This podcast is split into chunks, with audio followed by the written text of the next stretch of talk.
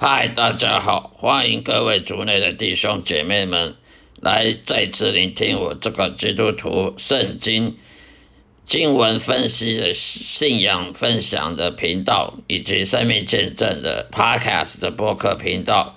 希望每一集的播出能够带给大家启示，有所启发，呃，有所帮助。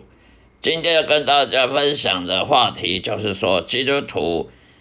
在日常生活中要做很多决定的决策的时候呢，往往很多做错误的决定都后悔不及。那到底要怎么避避免做错误的决定呢？就大大小小的事情做错误的决定，后悔也来不及了，就是因为没有聆听上帝的话语。没有聆听上帝话语，从上帝那里得到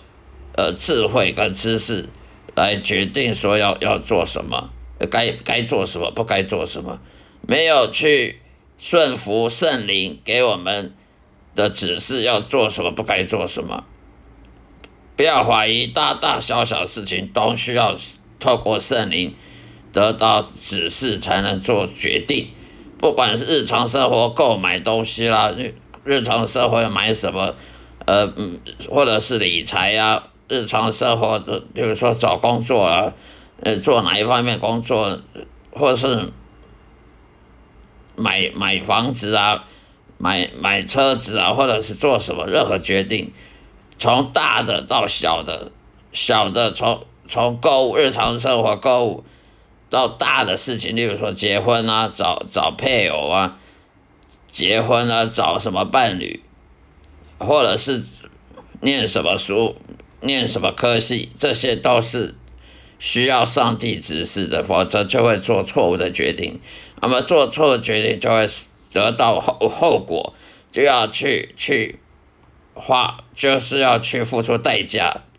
而这些后果呢，上帝不能免除，呃，我们必须付出的代价后后果是很严重的。往往呢，能弥补的不能，能弥补的跟不能弥补的都有。以前犹太人呢，就是因为做错决定，就是因为他们不相信上帝，他们宁愿要自己自己做决定。犹太人呢，本来有了有了摩西带领犹太人，又透过约书亚带领犹太人去去占领土地。然后又透过了四师四师记里面的好几位好几位的管理来来管理犹太人，后来又透过了先知萨摩尔，先知萨摩尔，然后告诉他们要怎么做怎么做。后来犹太人固执的决定，他们要自己的国王，他们不要上帝耶和华当他们的国王，当他们的总总统，而而他们自己要选自己的国王。当，当你选自己的的人当国王的时候，不管是是什么样的制度，是封建制度还是民主制度，这都是有缺点的，因为人是不完美的，人的知识跟智慧都是很狭隘的。而你不把上帝耶和华当你国王，而你自己去选别的人来当国王，这些都是要付出代价，因为那国王他做错了决定，他的。行政他的执政的方式错误呢，就会把国家带到衰亡去。在国家里面呢，因为因为老百姓选错了总统，选错了这首首相，都都是会让国家带到衰亡。如果这个国家是封建的封建的君王制度，那更更是离谱。一个国家，他如果他的他是君王制度的，他是国王跟皇后的。如果这国王做的不好，老百姓也不能把他推翻掉。这个国王如果做的不好呢，你只能让他做下去，做到他子子孙孙都当国王。民主制度的话，你还可以，呃，老百姓还可以选另外一个人来来当来当总统。可是国王你能选吗？你不能选，你也不能罢免国王。所以这时候就很大的很大的问题，而如果人呢把上帝耶和华当作是国王的话，上帝耶和华他是全能全知全善的，他呢智慧知识呢比人还还高强，这时候呢他会把这个国家呢带到很好的很好和平的方面去发展。